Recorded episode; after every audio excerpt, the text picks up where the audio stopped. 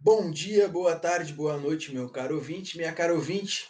Sejam muito bem-vindos a mais um episódio do Boleirês, a linguagem da bola. No programa de hoje, a gente vai repercutir mais um pouquinho do Grenal, que a gente já falou, a gente falou lá na live, né? No, na live pós-jogo, que a gente sempre faz pós-Grenal. E a gente vai repercutir mais um pouquinho do Grenal, falar um pouco sobre o restante da rodada do Brasileirão e projetar um pouquinho dos próximos jogos da dupla Grenal.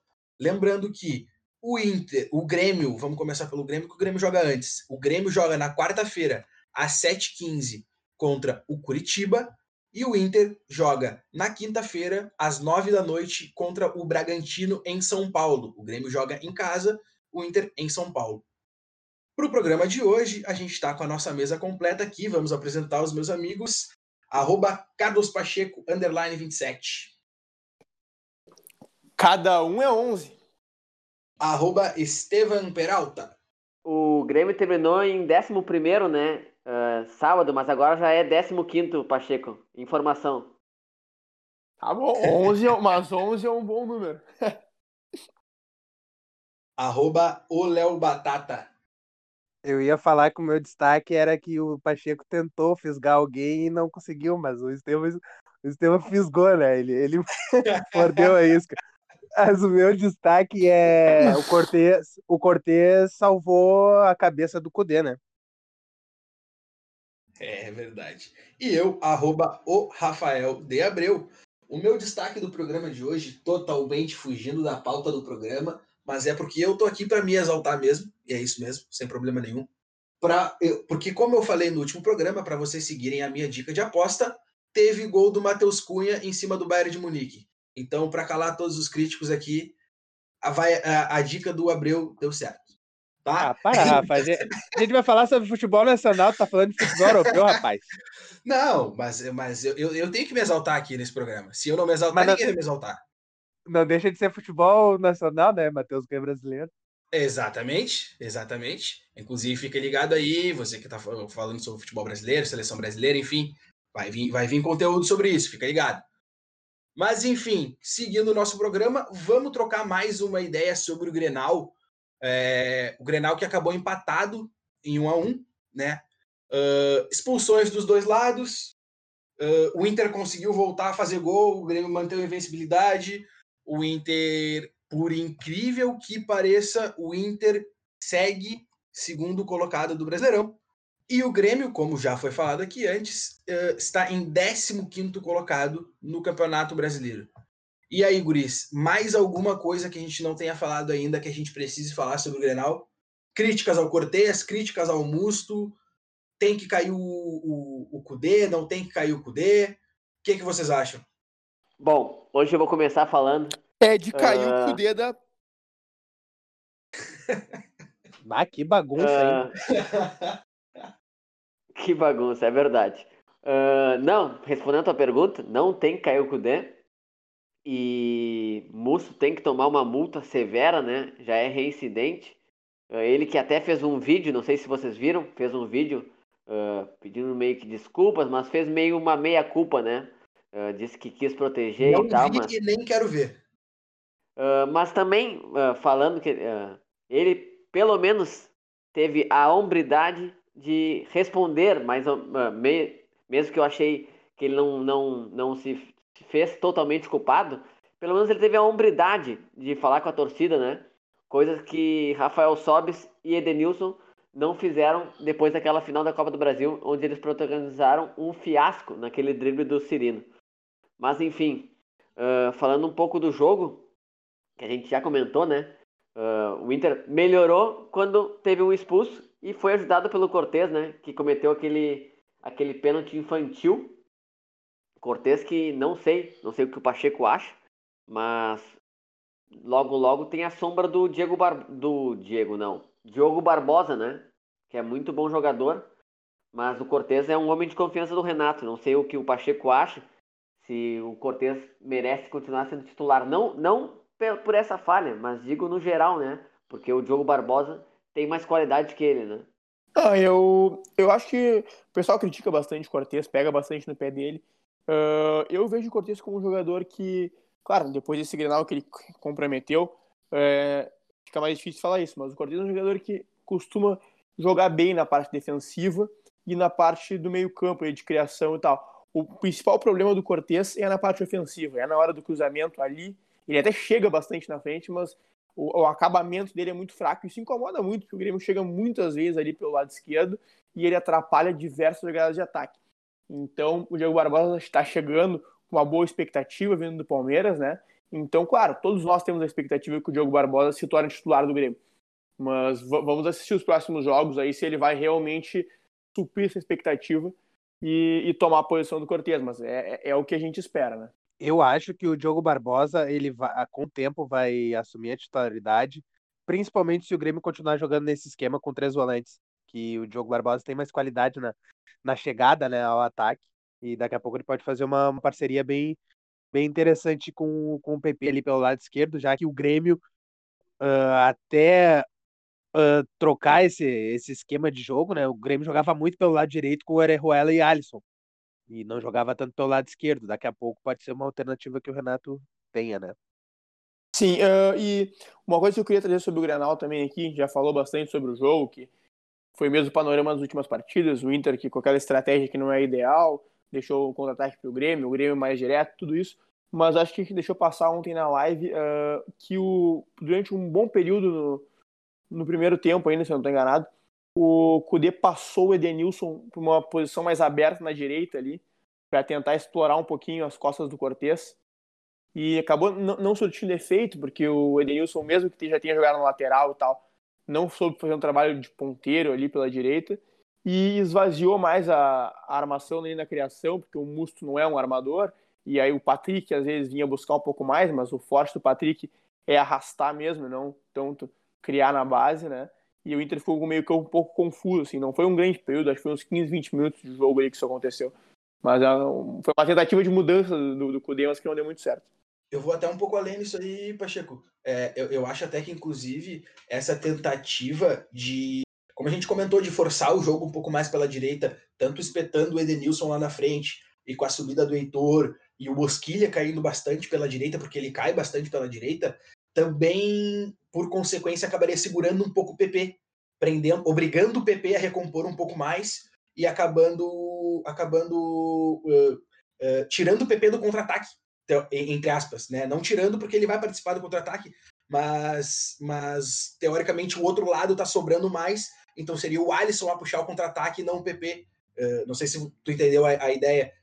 talvez isso também fizesse um pouco de sentido. Não sei se foi esse o pensamento, mas, mas talvez isso fosse uma consequência disso também. Sim, sim, é uma, é uma possibilidade, claro. Mas falando ali sobre o lado do PP e tal, a gente tem que destacar o Heitor, né?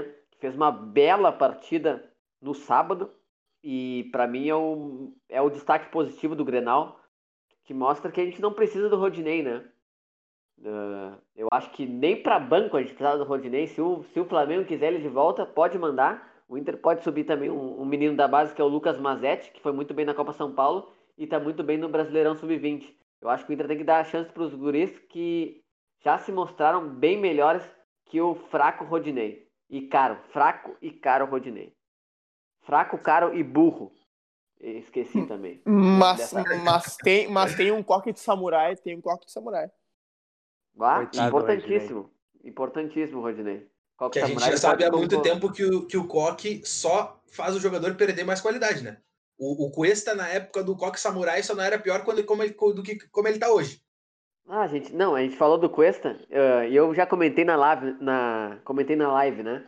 Sobre essa balela que parte da torcida diz. Ai, ah, o Cuesta melhora, se sente mais seguro do lado do Moledo. Isso não existe, pessoal, não existe.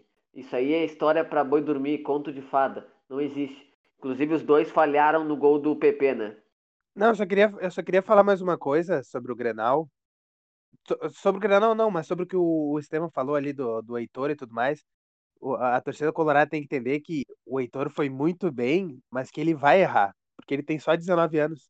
Então, em próximos jogos, ele vai errar. Assim como o Zé Gabriel começou muito bem, e errou nos jogos seguintes. É, é perdeu confiança quando jogou no, no, lado contrário. O Johnny começou muito bem também e errou, já, já perdeu um pouco de espaço no time, mas também tem a questão da, da parte física, né? Que ele precisa evoluir.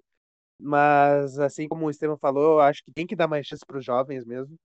E, e parar de apostar tanto em, em, jogadores que, que não deram resultado. Né? E sobre o meu destaque é inicial. É normal oscilar, né? Exato, ainda mais com 18, 19 anos, né? Até os 21, 22 ali. Só não oscila quem é craque, né? Quem é craque e aí não, não, não dura muito tempo aqui no, no Brasil, vai direto para a Europa.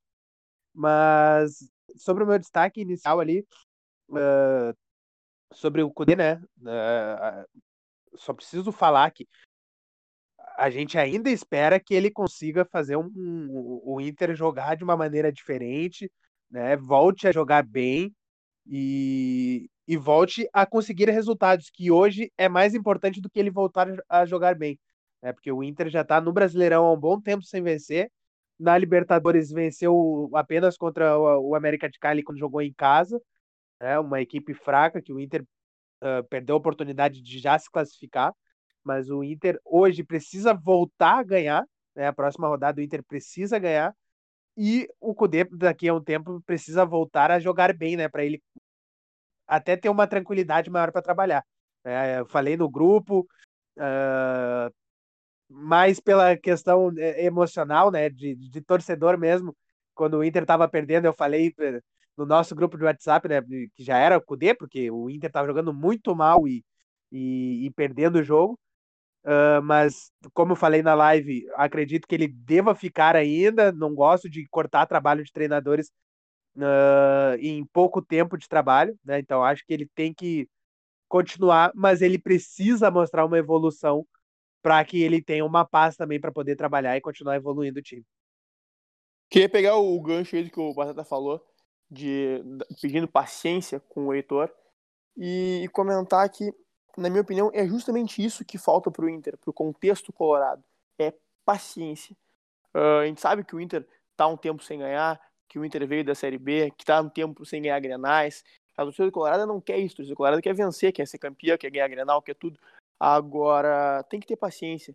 Uh, parece que o Inter está entrando nessa de, de querer atropelar sempre o processo e querer o resultado imediatamente, e isso aí não, não fica legal, porque toda vez que tu tá construindo alguma coisa, se tu não tiver o resultado pronto imediatamente, tu derruba tudo e aí tu nunca tem nada, sabe? O Grêmio passou por esse processo ali na, naquele período tortuoso que teve, né? E, e demorou muito para conseguir se levantar de verdade. Então, acho que justamente isso pro contexto do Inter, para voltar a ganhar títulos, para voltar a ganhar Grenal, tem que ter paciência. E isso aí passa justamente essa questão do Cudê, que se fala. Cara, o Inter tá perdendo Grenais, o pessoal batendo muito no Cudê, mas por que tirar o Cudê? O Inter, bem ou mal, é segundo colocado do Campeonato Brasileiro, tá num momento um pouquinho de baixa, tá, mas não é um time horrível, é um time que a gente já comentou algumas vezes aqui, tem uma estrutura legal, o que está faltando é variação, quando o adversário consegue marcar o Inter, consegue entender como o Inter joga, o Inter não consegue dar uma novidade, e isso é uma coisa que tem que mudar, ele tem que aprender a variar, é uma evolução no trabalho que tem que haver. Agora, é um trabalho que começou razoavelmente bem, agora está passando por um momento complicado e o Inter tem que passar por esse momento para chegar numa nova fase. Se for começar um trabalho novo do zero, bom, aí vai andar para trás tudo que já tinha andado para frente até então. Eu concordo, acho que é bem isso aí, acho que acho que a gente tem que tem que ter paciência mesmo. A gente tem que tem que saber entender o momento e saber e saber ter calma e tranquilidade. Mas o nosso, pro... Ó, Rafa, só para terminar, o nosso o problema maior aqui é que a gangorra ela é muito complicada, né? Porque os momentos ruins de um clube é quando o outro time, o outro time aqui de Porto Alegre tá muito bem, né? Então, quando o Grêmio tava muito mal, o Inter veio, ganhou duas Libertadores, ganhava tudo. Hoje o Grêmio ganhou, nesses últimos anos, ganhou Copa do Brasil, ganhou Libertadores, e o Inter segunda divisão e tudo mais. Então, por isso que não se há tanta paciência como deveria ter, né? Mas, mas Batata, até pegando essa história da, da gangorra aí, isso é uma coisa que eu sempre me questionei. Eu acho que a gangorra é, ela é uma questão um pouco psicológica, na minha opinião. Porque assim, ó, ah, um, um tá por baixo, o outro tá por cima. Tá. Ok. Um tá por baixo, o outro tá por cima. Agora, o quão por baixo e o quão por cima isso significa? Tipo, se um time for campeão e o outro não for para Libertadores, é gangorra. Se um time for campeão e o outro for rebaixado, também é gangorra. Então, cara, talvez só para não ter gangorra aqui, só se um ganhasse o brasileiro e outro ganhasse a Libertadores. O que, convenhamos, é uma possibilidade mínima de acontecer. Até porque, justamente essa comparação que a, a imprensa e a torcida, com o nosso contexto como um todo, faz, atrapalha isso. Porque se um time está um pouquinho melhor, imediatamente tudo que tem no outro está errado. E, e aí, claro, acaba caindo o treinador, uh, recomeçando o trabalho, e aí não conseguem os dois times estarem bem ao mesmo tempo. Mas eu acho que essa gangorra é muito psicológica. É tipo, ah, um time tá melhor que o outro, sempre vai estar, tá, é gangorra, é gangorra, mas o quão, o, o, quão diferente é essa gangorra? Isso eu acho uma questão que, que a gente fala pouco sobre. É, mas é isso, né? A gente sabe que a, a, aqui no Sul a gente é muito assim, é A ou B, é Inter ou Grêmio, e, e, é complicado, a gente sempre vai ter essa pressão. Mas vamos falar sobre, sobre a rodada do brasileiro, né, Guriz? A gente teve alguns jogos importantes aqui nessa rodada. É, acho que o que a gente mais precisa destacar aqui é a vitória do Palmeiras em cima do Ceará, que foi um pouco suada, mas, mas o Palmeiras acabou ganhando do Ceará em São Paulo por 2 a 1 A vitória do Flamengo por 3 a 1 em cima do Atlético Paranaense. E a vitória não concretizada ainda do Atlético Mineiro, porque enquanto a gente está gravando esse programa, o Atlético Mineiro ainda está jogando contra o Vasco, mas o jogo já está 4 a 1 e provavelmente vai se encerrar com vitória do Atlético. É, é bem provável que tenham mais gols, mas. Tu, tu, mas... tu, tu tá desacreditando no cano? o Vasco vai virar o jogo, te acalma, cara. Mas. Mas enfim. É, não sei se vocês querem. Eu, eu, eu gostaria de comentar, começar falando até, porque eu queria falar principalmente sobre o Palmeiras, na verdade. Porque a gente veio criticando o Palmeiras uh, por ter um futebol fraco, um futebol mesmo, uh, em termos de tática, em termos de, de opções, opções de jogo, né? Mas eu queria, o que eu queria destacar em relação ao Palmeiras, o Palmeiras começou ganhando, tomou um empate e fez o gol no final do jogo. Mas o que eu queria destacar é que o Palmeiras, apesar de ter essas falhas táticas, que nesse jogo contra o Ceará a gente continuou vendo essa, diversas falhas, ausência de variação para criar algo, algo novo, mas apesar disso, o Palmeiras ainda assim consegue ter posse de bola e empurrar o adversário para dentro, dentro do seu próprio campo. E aí, por isso, o, esse jogo contra o Vasco foi um ataque contra a defesa, boa parte do jogo. Desculpa, o jogo contra o Ceará, não contra o Vasco. Uh, foi, foi um ataque contra a defesa boa parte do jogo. E, e aí, por mais que o Palmeiras tivesse essas deficiências, por ter a qualidade técnica dos jogadores que tem e, e por conseguir manter a posse de bola, empurrar o seu adversário para trás, acaba conseguindo os resultados. E, e, eu acho que o Palmeiras passa muito por isso, pela qualidade tá, técnica dos jogadores. Se o Palmeiras tivesse um treinador melhor, olha, seria bem complicado jogar contra o Palmeiras em todas as competições, porque o Palmeiras tem muita tem, tem muito time, tem muita opção. O Palmeiras faz todas as trocas em todos os jogos e sempre entram jogadores de qualidade. Nesse jogo, quem entrou, só para vocês terem uma ideia, entrou o Luan, o Gustavo Scarpa, o Ramires, o Danilo e o, e o Gabriel Menino. Foram os cinco jogadores que entraram nesse jogo. E, e, e aí Mas... tu olha o time titular e olha quem saiu. Cara, é, eles têm time para competir em todas as competições. Uh, vai acabar faltando tática, vai, mas eles vão acabar conseguindo vários resultados pela qualidade técnica mesmo. É, mas, mas justamente, né, cara, isso que tu falou da qualidade, né? Uh, a gente sempre vê esses treinadores antigos, algumas ideias um pouco antigas do futebol brasileiro de que uh, a qualidade resolve, né? A gente, com certeza alguém aqui já, já, já, escutou alguém falar essa, essa frase, ah, a, a qualidade resolve. Então acho que o Luxemburgo está aplicando muito disso de ter uma solidez defensiva até, de ter uma estrutura legal de meio campo, assim, para conseguir ter a bola e lá na frente deixar que a qualidade resolva. E é justamente isso que a gente vê no Palmeiras. Né? O Palmeiras é um time que até marca legal, até consegue ter a bola, mas tem dificuldade justamente de criar, criar oportunidade de gol. Parece que é justamente aí que falta o treinamento, falta o padrão de jogo, na parte da criação. Porque no resto é um time que é bem razoável. e, e aí sobra sobre a qualidade, né? Então acho que talvez tenha um pouco disso. Palmeiras que é o único invicto do Brasileirão, né? Mas uh, a gente vai ver os números: cinco vitórias e sete empates. O Palmeiras tem um jogo a menos também, como o Atlético Mineiro. É, mas eu concordo com essa frase aí que, que o Pacheco tinha falado sobre qualidade de resolver, que isso é uma coisa que a gente tem visto principalmente aqui, né? Nos Grenais, o Grêmio tá tanto tempo sem, sem perder, porque a qualidade resolve, né? É, é, é isso. E não acho que seja só assim, isso. Não acho que seja só isso. Não, não é só isso, mas isso é, eu acho que é o principal. Né, eu acho, eu, eu acho, o Grêmio, acho que o Grêmio tá estrategicamente melhor nos últimos granais. Não, também acho, também acho, psicologicamente também. É, mas é, essa parte da, da, da, questão da qualidade, ela é, ela é fundamental também né, nesses jogos.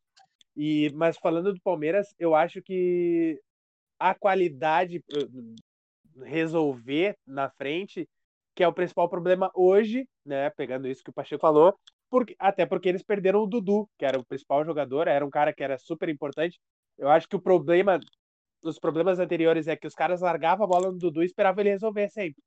Né? E eu acho que o Dudu não é esse cara de resolver sempre. Ele resolve em alguns jogos. Né? E só que esse ano eles não tem o Dudu. Aí o Rony estava muito mal, conseguiu desencantar no meio da semana, mas é um cara que jogou muito bem num time que estava muito bem treinado, que era o Atlético Paranaense. Né? Tem esse menino Wesley também que se destacou durante a semana. Né? Tem o William Bigode, o próprio Luiz Adriano foi para o banco, né? Não, não, não consegui entender assim, por que, que ele está no banco. Uh, mas é um cara que tem qualidade também, então acredito que, que eles podem ainda uh, competir né, e crescer ainda mais a competição. Mas eu queria destacar também, falar agora um pouco sobre o Flamengo, né? Que fez uma bela partida contra o Atlético Paranaense, com a dupla de zaga totalmente reserva, ainda está com os problemas lá do Covid em, alguma parte do elenco. Uh, mas do meio para frente, o Bruno Henrique voltou a fazer gol. Né? Tem o Pedro, que para mim é melhor, é mais jogador que o Gabigol. Né? Claro, o Gabigol estava numa fase iluminadíssima no passado, estava fazendo gol de tudo quanto é jeito e participando dos gols, né? Mas eu acho o Pedro mais centroavante, né? Mais artilheiro que, que, que o Gabigol. E a entrada do Everton Ribeiro, né? Nesse jogo contra o Atlético Paranaense, principalmente. É que nosso amigo Léo, da, da, do debate Nação Rubro-Negra, né, que nós fizemos uma live lá no pré-jogo Flamengo e Grêmio, disse que não gosta do Everton Ribeiro, mas ele é, é um cara que sobressai, né? Ele tá entrou maluco. hoje no ele jogo. Tá, ele tá maluco. É, não, mas ele, ele, entrou hoje no jogo no lugar do Vitinho e o segundo tempo foi totalmente diferente. O time começou a ter mais criação, né? O Arrascaeta pre precisa do Everton Ribeiro do lado dele para que ele consiga crescer também. Ele começa a jogar mais né? Porque eles fazem uma parceria muito boa ali de, de criação no time do Flamengo e o Flamengo, né, é sempre perigoso, principalmente com o elenco que eles têm. Então é, é esperar para ver o que, que o Domenech tem ainda a, a acrescentar nesse elenco que tinha sido criado pelo Jorge Jesus. Cara, eu quero só pegar um gancho do que tu falou do, do Pedro ali. Cara, eu, eu não sei se eu sou se eu sou um pouco exagerado, mas eu acho um absurdo o, o Pedro não estar tá na seleção, por exemplo. É, eu acho o Pedro mais jogador que o Gabigol. Eu prefiro o Pedro que o Gabigol. E para mim, é, é para mim ele é o centroavante no Brasil hoje. A gente não tem mais esse jogador. E para mim é ele. O Gabigol é um cara mais de movimentação, é um cara que tem uma característica um pouco diferente. E o centroavante, aquele centroavante mesmo, para mim, no, no, Brasil, é só ele que tem. Claro, sem contar os velhos, né? Sem, sem contar o Fred, Ricardo Oliveira, Guerreiro. Não vou contar os caras antigos. Tô contando da, de 30 anos para baixo, para mim é ele. É, era, era, era o que eu ia falar. O Pedro é o centroavante que todo time quer e precisa. Já, já, o ah, Gabigol, tô... já o Gabigol é um jogador que não é tão fácil assim de tu encaixar no time, né? Mas tem qualidade, claro eu, eu particularmente estava com medo quando o, o Grêmio estava negociando com o Pedro e quase fechou, né? Mas eu, eu só acho que ele não é, ele não tem mais oportunidades na seleção, Rafa, Porque quando ele foi, quando ele surgiu, ele tava fazendo gol de tudo quanto é jeito. Né? Ele fazia muito gol lá no Fluminense, e só que ele teve uma grave lesão, né? Ele teve uma grave lesão que quando ele demorou até um certo tempo para voltar e logo depois que ele voltou, fez alguns gols, foi vendido para a Fiorentina, só que lá na Fiorentina ele não teve muita oportunidade. Então, agora que ele voltou no Flamengo, ele voltou com para ser reserva do Gabigol, né, que estava numa fase maravilhosa. É, e fica difícil pro Tite chamar o reserva do Gabigol, não chamar o Gabigol. Né? É, exato, mas ele tendo um pouco mais de sequência e fazendo gols, porque ele, ele não precisa. É, é, aí é que tá, ele não precisa de muita oportunidade para fazer gol. Por isso que eu acho que ele é um. Pois é. É um, é um excelente centroavante, né? Ele é um cara que é o camisa 9 de, de, de todos os times no, no, no, país e facilmente só não é no, no, no Flamengo porque o Gabigol estava atravessando uma grande fase. E até vou te dizer que o Tite não tem esse jogador na seleção. Tem outros centroavantes, mas que não tem a mesma característica, que são bons também, são bons, de, são muito bons dentro das suas características. Para mim, o Firmino é um baita jogador, tem que estar na seleção. O, o, Jesus também é um, é um excelente jogador, que pode estar na seleção sem problema nenhum. Mas, mas a, a característica que o Pedro tem, não tem nenhum outro dentro da seleção, entendeu? Oi, oi. O papo de seleção, hein? Pessoal, fica ligado que vai, vai ter um programa só pra gente falar sobre isso.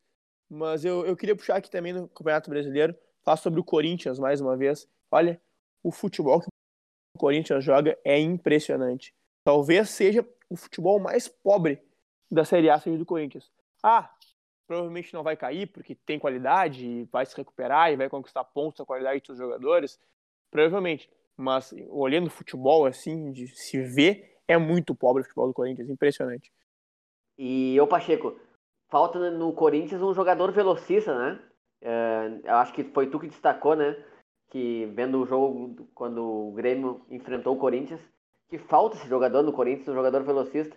É muito jogador lento ali no meio. Eles que trouxeram bom Casares agora, apesar que uh, tem alguns problemas extra-campo, é um grande jogador.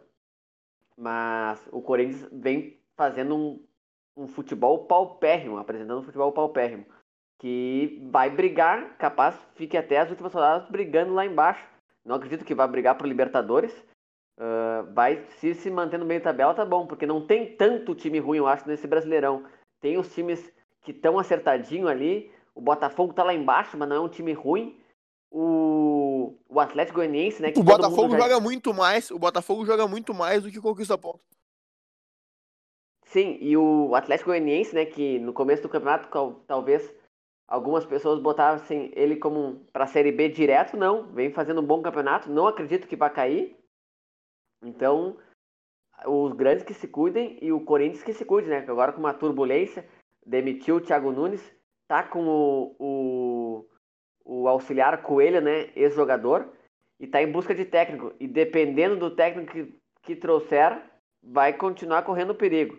Porque técnico com pouco, com pouco tempo para trabalhar se não acertar rapidinho, a crise pega, né? E quando a crise pega num time grande, o bicho pega. Não, só para pincelar rapidamente, o, já que a gente estava falando do Corinthians, porque eu vi o jogo de. Eu, eu perdi, até brinquei com vocês que eu perdi duas horas do meu dia, duas horas da minha vida, olhando Corinthians e Bragantino. E, cara, o Bragantino, que pintava como um, um bom time, uma surpresa no brasileiro e tal, cara, foi um jogo pobríssimo dos dois lados. Foi é, assim, eu fiquei apavorado de ver. Foi um jogo que mereceu o 0 a 0 que teve, e se desse para ser menos um a menos um, valeria muito a pena. Porque, cara, foi, foi um jogo assim, ó. Eu fiquei apavorado do quão ruim foi esse jogo. É, mas, mas, enfim, foi, foi mais para trazer esse ponto também de que o Bragantino também é um time que, para mim, está decepcionando ao, ao que eu esperava. É, mas o Bragantino também entrou no, no modo Brasil, né? O projeto da Red Bull. Entrando no Brasil, é, já, já, já tá convivendo com, com os clubes aqui que demitem treinador a roda. Eles tinham um trabalho, não, de certa forma, interessante, mas que tinha uma, uma continuidade, que era com o Felipe Conceição, né? Mas depois que ele perdeu alguns jogos, demitiram esse treinador já. Né? Então, eu acho que não teve continuidade, né? E, e, agora o treinador é o Maurício Barbieri, que só fez um trabalho bom no Flamengo, quando ele foi lançado, que ele era auxiliar e tal. mas depois rodou por alguns times aí no país, jo- Mas, passou pelo Goiás, passou pelo o- CSA. No Goiás ele não foi mal e foi demitido, hein? Ah, o Goiás demite ah, todo mundo, né? É, o Goiás que Só o Hélio dos Anjos. Não, é, é que o Goiás tem o Hélio dos Anjos, né? O Hélio dos Anjos sempre é o treinador O do Goiás. Goiás, o Goiás É o Hélio dos Anjos agora... e o Ederson. É, os dois sempre são treinadores do Goiás. A pergunta é se eles estão E- ativos ou não. E tá num cargo administrativo lá o saudoso goleiro Arley. Não sei se vocês se lembram dele. Bah, Claro. Sim, o claro. claro. O último goleiro a jogar de calça. É verdade. Pegador, pegador de pênalti a fu. É. Agora, o, o diferencial do. Não, isso é só puxar aqui. O diferencial do, do RB Brasil é que é Brasil. É verdade. E o. Não, a gente falou do, do Goiás, né? O Goiás que demitiu recentemente o Thiago Largue, que tinha seis jogos e venceu apenas uma partida e adivinha contra quem? Contra o Inter e com dez jogadores. Mas bom. Fala um Tá pouquinho aí da criticando- Copa do Brasil, tá- do sorteio aí, Abreu. Para aí, tu tá criticando o teu Cudê? É isso? Não, não, eu tô criticando os jogadores daquele dia que protagonizaram aquele fiasco, mas claro que o, Tá, o então, técnico também. então, então tá criticando o teu Bosquilha. Claro, o Bosquilha que entrou no decorrer do jogo com a lesão do Marcos Guilherme, se não me engano. Que loucura. Mas, enfim, como o Estevam falou ali, vamos, vamos, vamos só trazer aqui os jogos da, da Copa do Brasil, para a gente não se alongar muito. Tá? A gente teve o sorteio essa semana agora na, na última quinta-feira, então vamos passar os jogos aqui. Ah, Santos e Ceará, Grêmio e Juventude, Botafogo e Cuiabá, Fortaleza e São Paulo, Atlético Paranaense e Flamengo, Atlético Goianiense e Inter, Bragantino e Palmeiras, Corinthians e América Mineiro. Lembrando que todos os times que passarem para essa, essa fase as oitavas, né? Todos os times que passarem para as quartas têm um novo sorteio, aonde a partir daí se tem o chaveamento até o fim. O que, que a gente tem para falar sobre essa Copa do Brasil, Guris? Acho que, acho que acabou bom o sorteio para a dupla Grenal, né? Eu acho que a, compe- é a competição que a dupla Grenal tem mais chance de conquistar um título esse ano. Eu não vejo a Libertadores nenhum dos dois como candidato, apesar que ah, pode algum, algum dos dois crescer ainda mais, né? Mas eu acho que tem equipes melhores na competição. E a Copa do Brasil é tiro curto, né? São oito jogos ali. E a dupla Grenal foi um pouco favorecida nesse sorteio. Ah, o Inter vai pegar o, o bom, acertadinho time do Atlético Goianiense, mas podia ter pegado um time mais forte, né? Mas também cuidado o Inter com o Atlético Goianiense. E o Grêmio pegou o Juventude, né? O Grêmio vai atropelar o Juventude. Então acho que essa é a chance concreta de um dos dois conquistar um título esse ano. Alô, papada. É, não. Alô, olha, papada. Alô, torcida do Juventude. Juventude Põe no é o vestiário esse terceiro- áudio aí. Juventude é o terceiro na Série B, né? Foi uma ótima campanha. Confesso que não vi os últimos jogos deles para saber se eles realmente estão jogando um bom futebol, mas terceiro lugar na, na Série B também não é tão ruim assim.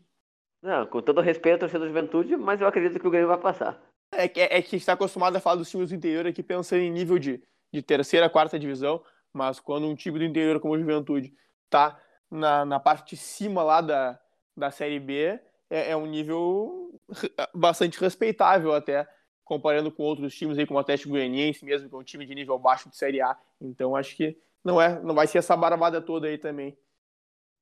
E a gente falou aqui, né? A gente falou aqui, a gente teve o programa da Série B, a gente falou que o Juventude tinha time pra brigar nas cabeças, né? Do, do, do Brasileirão Série B. Então. O problema do Juventude é que o Juventude depende muito de um jogador, que é o Renato Cajá, que o Renato Cajá, com todo respeito ao Cajá, que é um grande jogador, tem uma bela perna esquerda, mas o Cajá é dois em campo hoje, né? Então é complicado. Ele, ele almoça e janta bem. É, Mas tem outro, tem outro, tem outro guri bom, um atacante pela esquerda, que é Breno Lopes ou Breno Gomes, não, é, é tem, tem, tem. que é um bom jogador também. É interessante esse, esse garoto aí que tá jogando na equipe do, do Juventude. Né? Mas eu, eu concordo, eu acho que a dupla Grenal uh, tem a Copa do Brasil como o caminho mais curto para conquistar o título, principalmente para o Inter, né? Eu acho que tem não tem um elenco suficiente para ser competitivo nas três competições.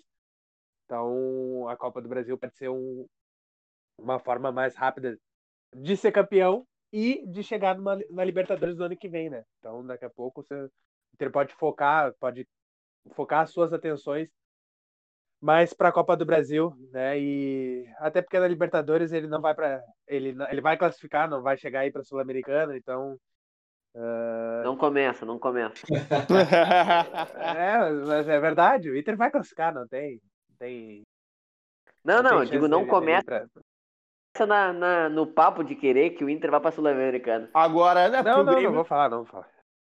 Pro Grêmio também é a melhor via, porque com o futebol o Grêmio tá jogando hoje, não deve ser campeão da América. Claro que pode crescer, mas com o que tá jogando hoje não vai ser. No brasileiro, já ficou um pouco para trás na, na, pontuação. Então, né, a Copa do Brasil também é que aparece com a melhor tábua de salvação do Grêmio. Não, para todo mundo é a mais rápida e teoricamente mais, pra, mais, mais, mais fácil, né? Em tese. Menos pro Atlético Mineiro que não joga. Mas pro, pro restante, todos os times da Libertadores estão na Copa do Brasil. Acho que para todo mundo é a forma mais fácil de chegar na. de, de conquistar alguma coisa e chegar na, na Libertadores. Mas enfim, galera, é isso por hoje. A gente conseguiu trazer, acho que, vários pontos aqui do Campeonato Brasileiro. Falamos um pouquinho da dupla Grenal também na Copa do Brasil. Vamos acompanhar aí como é que vai ser a próxima rodada da dupla. Uh, a gente passou os, os, jogos lá no início do programa, mas eu vou repassar aqui. O Grêmio joga na quarta-feira, às 7h15 da noite, contra o Curitiba em Porto Alegre. E o Inter joga na quinta, às 9 da noite, contra o Bragantino em Bragança Paulista. Muito obrigado a todos que nos acompanharam até aqui. Sigam nos seguindo nas nossas redes sociais, que a gente vai trazer ainda bastante conteúdo essa semana. Uh, essa semana a gente ainda tem mais dois programas. Então, fiquem ligados que a gente vai compartilhar tudo com vocês. Um abraço e até a próxima. Tchau!